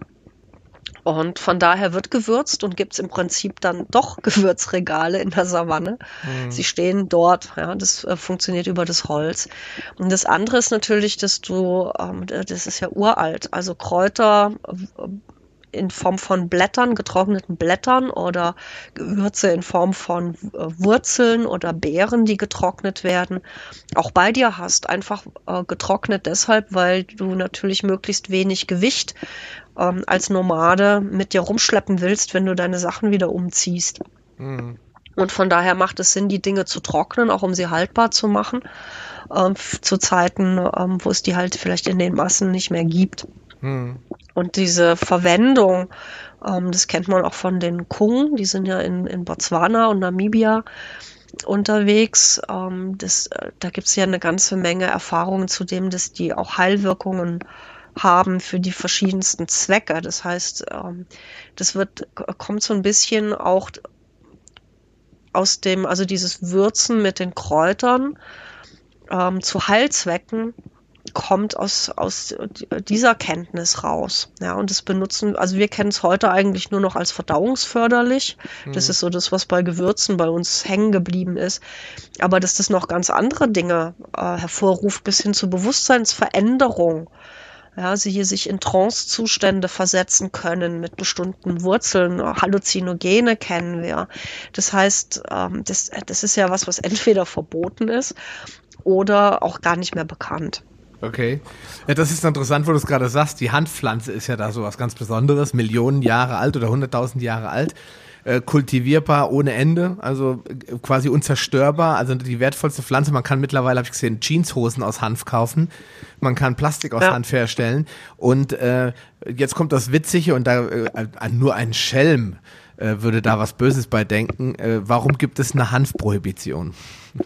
Ja. Eine was? Hanf? Eine Hanfprohibition. Ach, ja? Prohibition. Ja, mhm. warum ist sowas verboten, was doch so wertvoll? Natürlich gibt es auch die Möglichkeit, mit dem THC aus der Hanfpflanze äh, bewusstseinserweiternde oder drogenähnliche Zustände zu erzeugen, aber die nicht in diese Richtung gehenden Vorteile sind ja viel, viel deutlicher und viel, viel stärker und trotzdem hat man diese Pflanze immer verteufelt. Sie kommt mhm. jetzt auch so ein bisschen durch Paleo und durch Vegan und so kommt die Handpflanze wieder so ein bisschen in den Mittelpunkt. CBD ist mittlerweile sehr beliebt und auch erlaubt, ein, äh, medizinisch einzusetzen. Und das macht das schon sehr, sehr spannend für mich, dass ähm, zumindest da sich was Positives ergeben hat, dass man sagt, okay, wir gucken uns die Pflanzen mal wieder so ein bisschen an, was die eigentlich tun können für uns und dass die ja so unglaublich billig in Anführungsstrichen sind. Äh, ich würde mir jetzt keine Handpflanze irgendwo in den Garten stellen, selbst wenn es erlaubt wäre. Aber man kann diese Produkte ja im großen Stil anbauen, ohne die, die sind, haben wenig Ansprüche an die, um, an die Umwelt und und gedeihen wirklich super. Also warum nicht, ne? Warum nicht nutzen? Ja, unbedingt nutzen. Also das ist ja auch das, was inzwischen die Pharmaindustrie begreift. Also ich sage jetzt mal nur äh, Stichwort Alzheimer-Forschung kommt nicht vom Fleck. Antidepressiva sind mit ganz vielen Nebenwirkungen behaftet und äh, sie, sie stecken fest. Und was macht man jetzt? Jetzt fängt man wieder an, in den, jetzt heißt es Neudeutsch, in den Botanicals zu suchen, ja, also im Botanischen, im Pflanzlichen und entdeckt, oh Wunder, ähm, das, was zum Beispiel die Perser ihren Kindern immer erzählt haben, ist nicht so viel Safran, sonst kannst du dich zu Tode lachen. Ähm, das hat mir mal eine Perserin erzählt, die war ganz erschrocken, sagte, stimmt es denn überhaupt? Und es stimmt, ja, es ist stimmungsaufhellend, Safran. Und es wird inzwischen als Antidepressivum getestet. Und wir haben die ersten Studien dazu, die ganz klar zeigen, du hast eine vergleichbare Wirkung mit dem, was wir als Anti Standard-Antidepressiva haben, aber so gut wie keine Nebenwirkungen. Ja. Nur hat der Safran leider den Nachteil, das teuerste Gewürz der Welt zu sein. Also von daher ist es immer noch eine teure äh, Methode, aber sag mal mal Gewürze wie Kurkuma, die in der Alzheimer-Forschung gerade ähm, aufgegriffen werden, sind natürlich bei weitem nicht so teuer. Ich, ich war ja vor kurzem auf Réunion, auf dieser kleinen Insel neben Madagaskar. Die französische da, Insel da, glaube ich. Genau, das ist voll lustig. Du bist auf der Südhalbkugel und hast, äh, hörst Französisch und telefonierst zum EU-Handytarif. Ja, cool. Ähm, und bin, ja, da, und dort bin ich durch die Kurkuma-Felder ähm, auch gewandert, ja, die dort, also Kurkuma, was dort angebaut wird. Und ähm, die, die haben eine bestimmte Art, therapeutisches Kurkuma zu gewinnen. Das wusste ich bis dahin auch nicht. Das heißt, sie nehmen von der Kurkuma-Wurzel das Herz, das heißt die Mitte, weil dort der Kurkumingehalt besonders hoch ist okay. und den Rest der Wurzel außenrum zum Kochen. Okay. Und wenn du dieses, sie nennen es dann Kurkuma Deluxe anguckst, das ist quietsch-orange, also noch intensiver als äh, das Knallgelb, was wir ja schon kennen von einer, von einer guten Kurkuma-Wurzel. Und ähm, also da, da gibt es einfach auch Wissen vor Ort bei den Leuten, die das anbauen, die damit umgehen, ähm, wo man wirklich nochmal in die Tiefe graben kann, ja, was uns so auch nicht bekannt ist. Und von daher unbedingt, was du gesagt hast, die Dinge vor Ort auch nutzen oder auf das Wissen von den Pflanzen, die man vor Ort hat, zurückgreifen. Mhm. Weshalb mir zum Beispiel auch die Wildpflanzen, die wir hier bei uns haben, so sehr am Herzen liegen. Ja? Das ist so als arme Leute essen verschrien, aber es gibt fast nichts Besseres als Brennnessel. Mhm. Von, von Blatt bis Wurzel bis Samen, ja, was die für uns tun kann. Und es ist so günstig. Wir können es uns sogar selbst besorgen, ohne einen Pfennig dafür zu bezahlen. Wächst ja überall, ne? Ja, wächst überall. Oder der Girsch im Garten. Ähm, jeder Hobbygärtner ist froh, wenn man ihm das abnimmt. Und das, das ist hochpotenzierte Nährstoffe sind da drin. Nee, stattdessen, das, das ist wie auf dem Markt. Da wird's Möhrengrün weggeschmissen oder als Karnickelfutter verwendet. Und dann kaufen wir uns hinterher dann den teuren Strauß Petersilie. Da ist aber, weil es Kulturpetersilie ist, auch nicht so wahnsinnig viel drin. Ne? Also ist dann das Möhrengrün, ist das sehr kalziumhaltig auch? Ja, und das, das hat unglaublich gutes Nährstoffprofil, ja, was Vitamine und Mineralstoffe angeht. Und dann wird es weggeworfen, ja, landet dann in der Abfallkiste, im besten Fall Bioabfall, aber das man rauft sich die Haare. Ja. Und dann kauft man sich für teuer Geld, weil wir natürlich den Eindruck haben, uns reichen die Nährstoffe in der normalen Nahrung nicht, selbst wenn es eine gute ist, greifen wir dann zu irgendwelchen Nahrungsergänzungsmitteln für, für teuer Geld. Mhm. Also ich, ich rauf mir da regelmäßig die Haare, denkt mir Leute, ne? Aber beim vor der Tür beim, steht's. Bei der, beim äh, Kurkuma, das ist nochmal ganz interessant. Äh, ist das von diesem Kurkuma Deluxe, von dem du gesprochen hast, ist das dieser, mhm. ist das dieser Kurreit? Ist das der oder ist das was anderes? Weil ich höre immer wieder in, in der Kurkuma-Szene, sage ich mal, diesen Begriff Kurreit, also C-U-R-E-I-T, Kurkuma. Also das ist diese intensive. Wahrscheinlich nennt dann jedes Land den anders. Das könnte sein, dass sie es anders nennen. Also es ist halt ein Hersteller, der das macht und der das auch als Kurkuma Deluxe bezeichnet, ja. Okay. Oder müsstest du das Französisch aussprechen, natürlich korrekt. Okay. ähm, Kurkuma Deluxe. Kurkum, ja, Kurkuma Deluxe. okay. Ähm, ja, also das ähm, kann sein. Also das weiß ich jetzt nicht, ja, weil ich mhm. habe jetzt bei Ihnen nur gesehen, wie Sie das machen und es wird auch im Grunde, ich glaube, nicht wirklich exportiert. Also mhm. ich habe es jetzt exportiert in ein paar Gläsern, aber ich glaube nicht, dass die das, ähm, obwohl du kannst es über die Website sogar bestellen.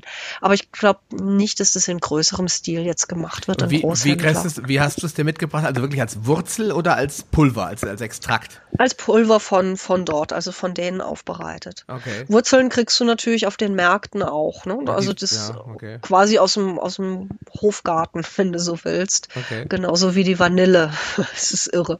Ja gut, die Vanille ist ja, ähm, kommt ja auch aus dieser Region, das hätte ich mal gesagt, Südäquatorial. Also wenn du dann weiter Richtung diese indische Insel Insel Ceylon, da kommt ja der, bekanntlich der beste und der ursprünglichste, äh, ursprünglichste Zimt hin her, soweit ich weiß.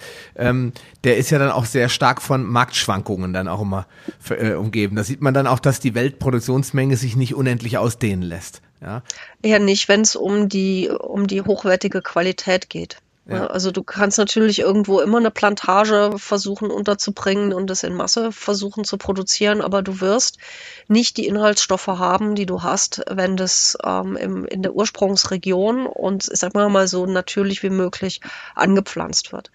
Okay. Ja, und du siehst es, die nehmen die Ernten des äh, Kurkuma da von den Feldern runter. Das ist noch gar nicht so lange her. Da haben sie dann diese Pflanzenschnipsel auf ihren Dächern getrocknet. Mhm.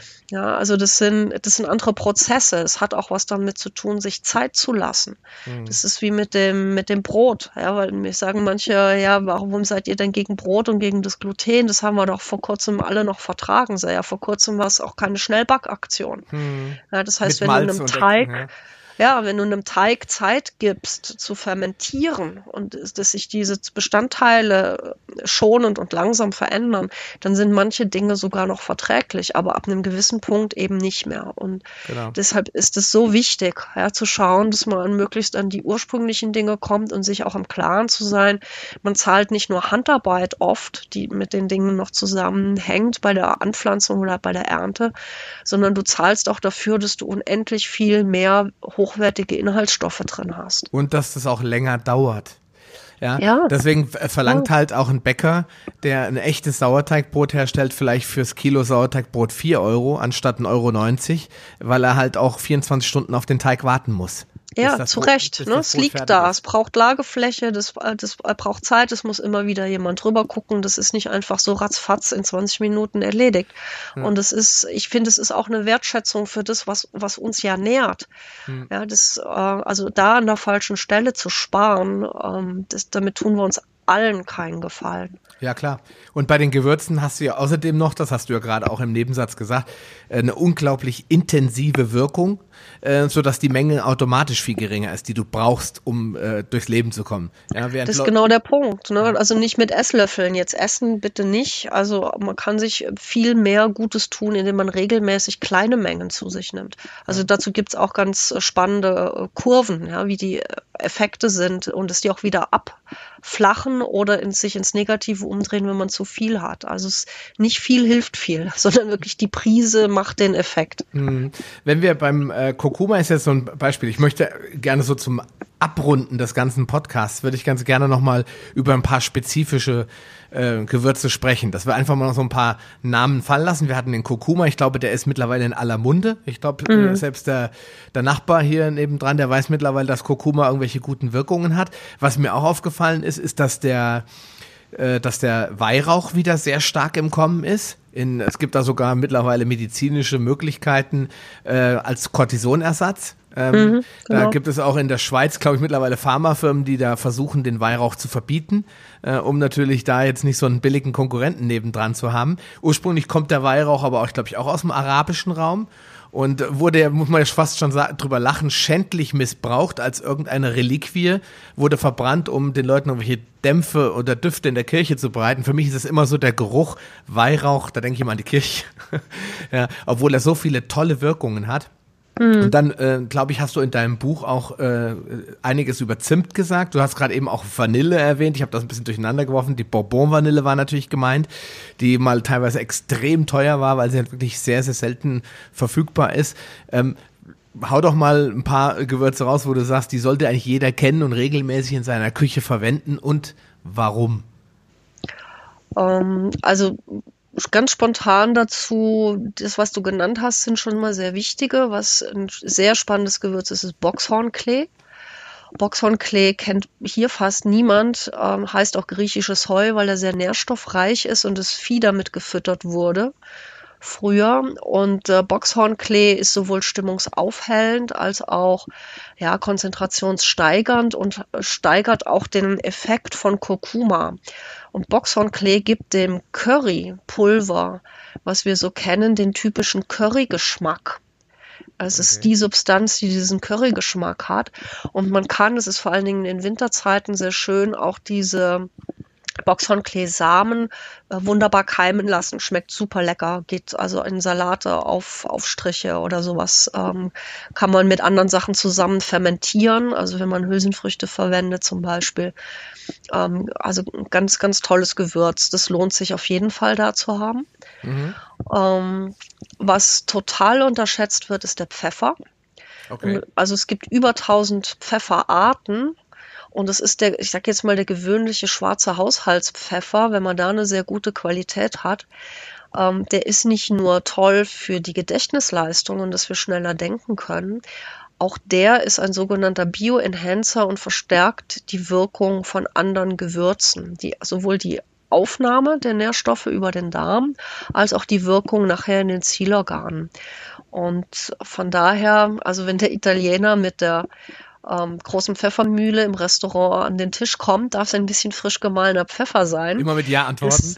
immer mit Ja antworten, wenn man Gehirndoping haben will. Ja, okay. es ist, also es ist natürlich ein bisschen ein Show-Effekt, aber es ist, ähm, es ist tatsächlich mit das Beste, was man tun kann, frischen Pfeffer über das Essen zu geben. Also es ist quasi das Gehirndoping, was unterwegs fast immer funktioniert.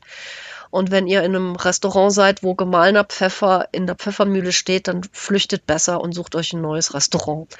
Weil dann taugt der Rest wahrscheinlich auch nicht so viel. Ist das bei Gewürzen generell so? Das heißt, in dem Moment, wo ich sie äh, in irgendeiner fertigen Version, wie bei, man gibt ja so ein paar Firmen wie Fuchs, Ostmann, die leben ja davon, dass sie eben das fertig vermahlene Zeug verkaufen.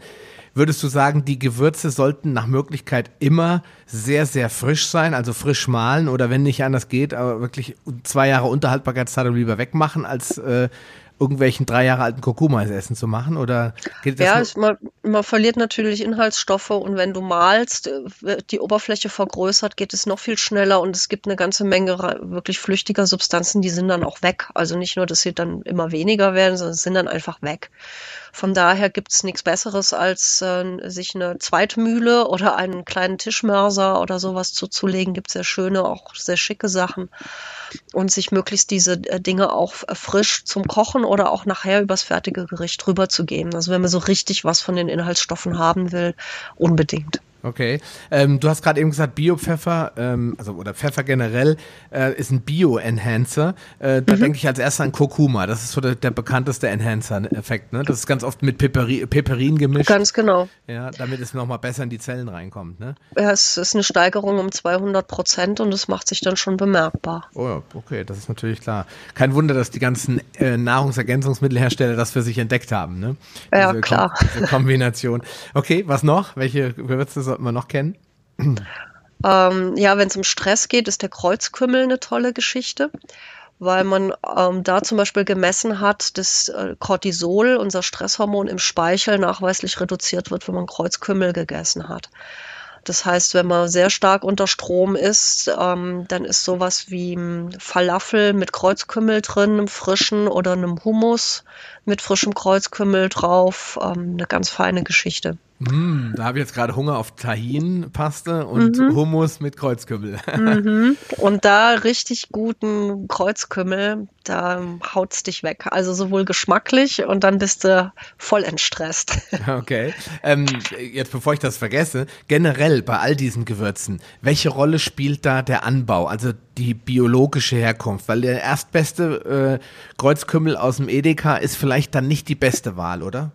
Also ich äh, sage immer, der, man braucht, wenn man ihn braucht, einen Arzt des Vertrauens. Und den braucht man hoffentlich nicht so oft. Aber was mindestens so wichtig ist, der Gewürzhändler des Vertrauens. Den brauchst du vielleicht auch den Arzt gar nicht mehr so oft.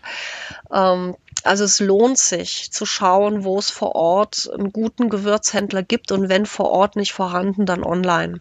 Okay. Weil das äh, so einen unglaublichen Unterschied macht in den Aromen und auch in der Wirkung. Also selbst wenn es Bio ist, so aus dem normalen Supermarkt, das reicht da bei weitem nicht ran. Und du kriegst auch keine Infos zur Herkunft. Also ein, mhm. ein guter Gewürzhändler kann dir sagen, wo die Sachen her sind und steht im besten Falle noch selbst mit auf dem Feld und guckt sich an, ob die Sachen was taugen von der aktuellen Ernte. Und im Zweifelsfalle geht er dann irgendwo anders hin, wenn es nichts taugt. Hm, hm. Ja. Also ich denke da immer so an äh, Zauber der Gewürze. Da gibt es, glaube ich, so ein, zwei Ge äh, Händler, die so sehr, sehr biologisches Zeug anbieten. Da geht es auch preislich ganz schnell in utopische Höhen. Das äh, ist für mich immer so ein guter Hinweis, dass es keine Billigware ist. Ähm, ich meine, kannst du einen im Internet empfehlen? Wir sind ja alle internetorientiert. Kennst du einen Händler, wo du sagst, da habe ich auch schon mal was bestellt und sagst, okay, da findet man eigentlich wirklich gute Sachen und die geschmacklich mhm. auch was taugen? Oder sagst du, nee, da will ich nichts zu sagen, da hat jeder seinen eigenen Geschmack? Also es gibt zwei, die ich empfehlen würde. Das eine ist ähm, der Online-Shop vom Gewürzhändler Müller in Wiesbaden. Die haben extrem gute Sachen, sehr viel, ähm, ist fast alles Bio. Mhm. Und wer richtig Lust hat, sich in die Gewürzwelt zu geben mit jemandem, der wirklich mit auf dem Feld steht, der findet bei Direkt vom Feld äh, beim Richard Friedrich absolut geniale Gewürze. Mhm. Und der kontrolliert wirklich jedes Mal bei der Ernte, ob die Dinge was taugen oder nicht. Also mhm. ist im Moment gerade in Sri Lanka zum Beispiel okay. und auch oft verzweifelt auf der Suche nach einer guten Vanille. Also wir sind da auch ein bisschen im Austausch, wo gibt es gerade wo gute Sachen und der hat wirklich extrem gute Gewürze direkt ja. vom Feld.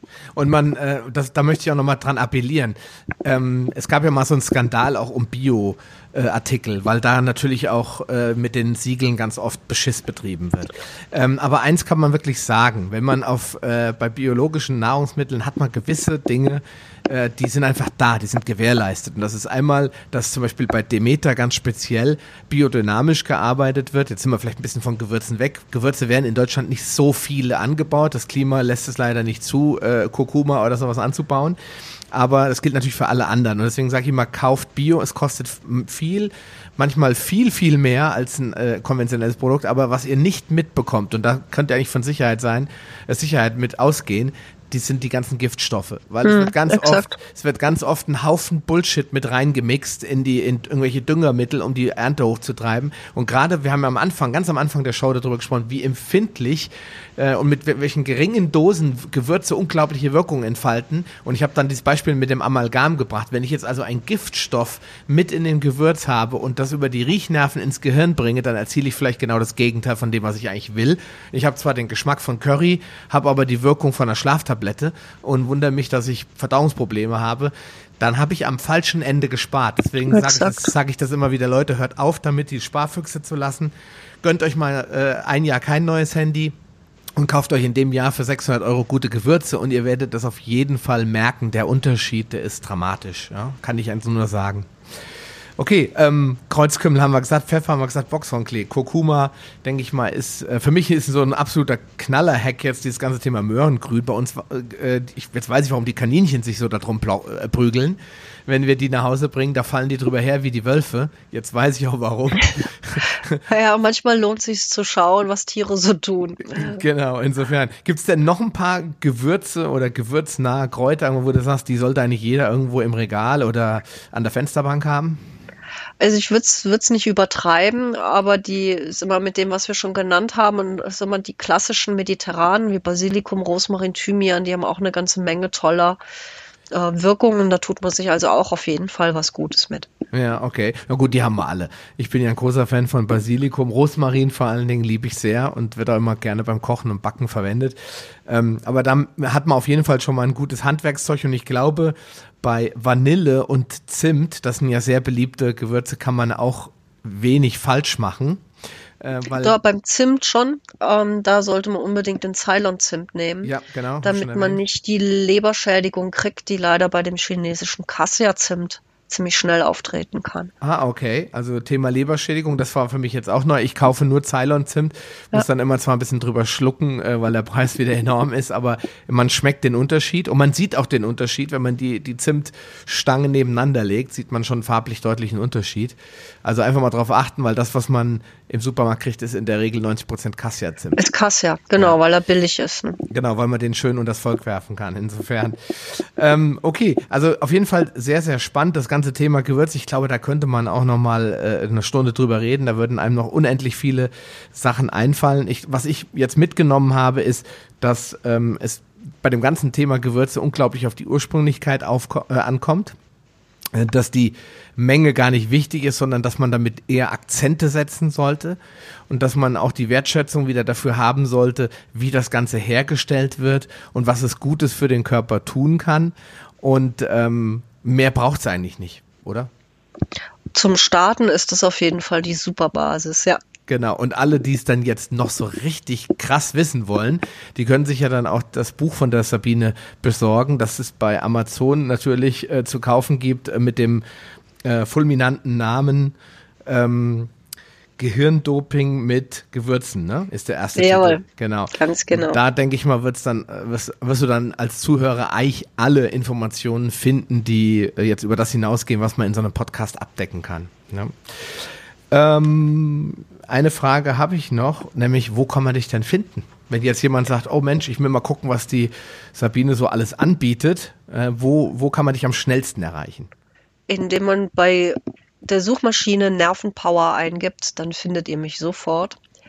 Und ähm, ja, dann wünsche ich allen ganz viel Genuss und Gehirnenergie beim Stöbern und beim Ausprobieren, weil nur vom Lesen alleine ähm, ist das Gehirn noch nicht in Schwung, jedenfalls nicht so, wie es sein könnte. Also machen.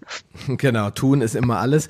Ähm, die ähm, Sabine hat auch so einen kostenlosen Schnupperkurs, den habe ich in die Shownotes gepackt. Da steht, äh, ich glaube, ein, der eine heißt Genießen Sie den Stress weg und der andere heißt natürliches Gehirndoping. Die findet man beide unter nerven-power.de. Das verlinke ich ja aber alles, das musste ihr jetzt also nicht aufschreiben.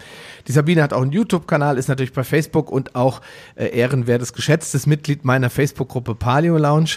Ähm, also darfst auch gerne dort mal irgendwas zum Thema Gewürze fragen. Die Sabine wird dann, sobald sie mal Luft zum Atmen hat und ihren Husten auskuriert hat, auch spontan darauf antworten, denke ich. Ne? Absolut.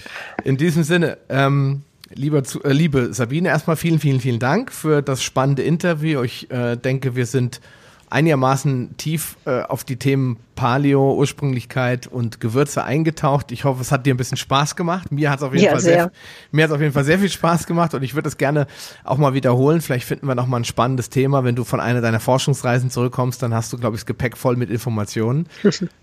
und, äh, ja, machen wir gerne. Ja, also nochmal vielen Dank.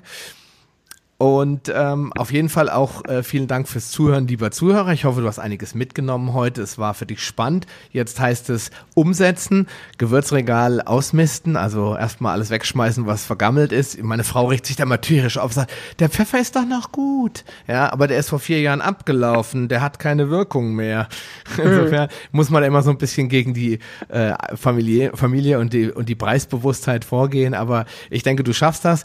Hau rein, äh, lass es dir gut gehen gehen. Wir hören uns dann ganz bald wieder. Ja, mach's gut, Sabine. Ciao. Ciao. Willst du dich mit Gleichgesinnten über Paleoernährung, einen gesunden Lifestyle oder die leckersten Rezepte austauschen? Dann schließ dich uns an und tritt meiner Facebook-Gruppe Paleo Lounge Evolutionär Essen, Leben und Bewegen bei. Den Link findest du in den Show Notes sowie alle anderen wichtigen Informationen und weiterführenden Links. Gehe am besten direkt auf palio-lounge.de slash Folge und ergänze die entsprechende Nummer. So findest du zum Beispiel unter palio-lounge.de slash Folge 85 die Shownotes der Episode 85. Ein Archiv aller Podcast-Episoden findest du unter palio-lounge.de slash podcast. Damit du auch in Zukunft keine Folge mehr verpasst, solltest du diesen Podcast jetzt direkt abonnieren. Du findest ihn bei iTunes, Stitcher Radio, TuneIn, Podcast.de, Spotify und vielen anderen Podcast-Verzeichnissen. Ich freue mich, wenn du beim nächsten Mal wieder einschaltest und wünsche dir viel Erfolg bei der Umsetzung deiner persönlichen Ziele. Bleib gesund, dein Sascha Röhler.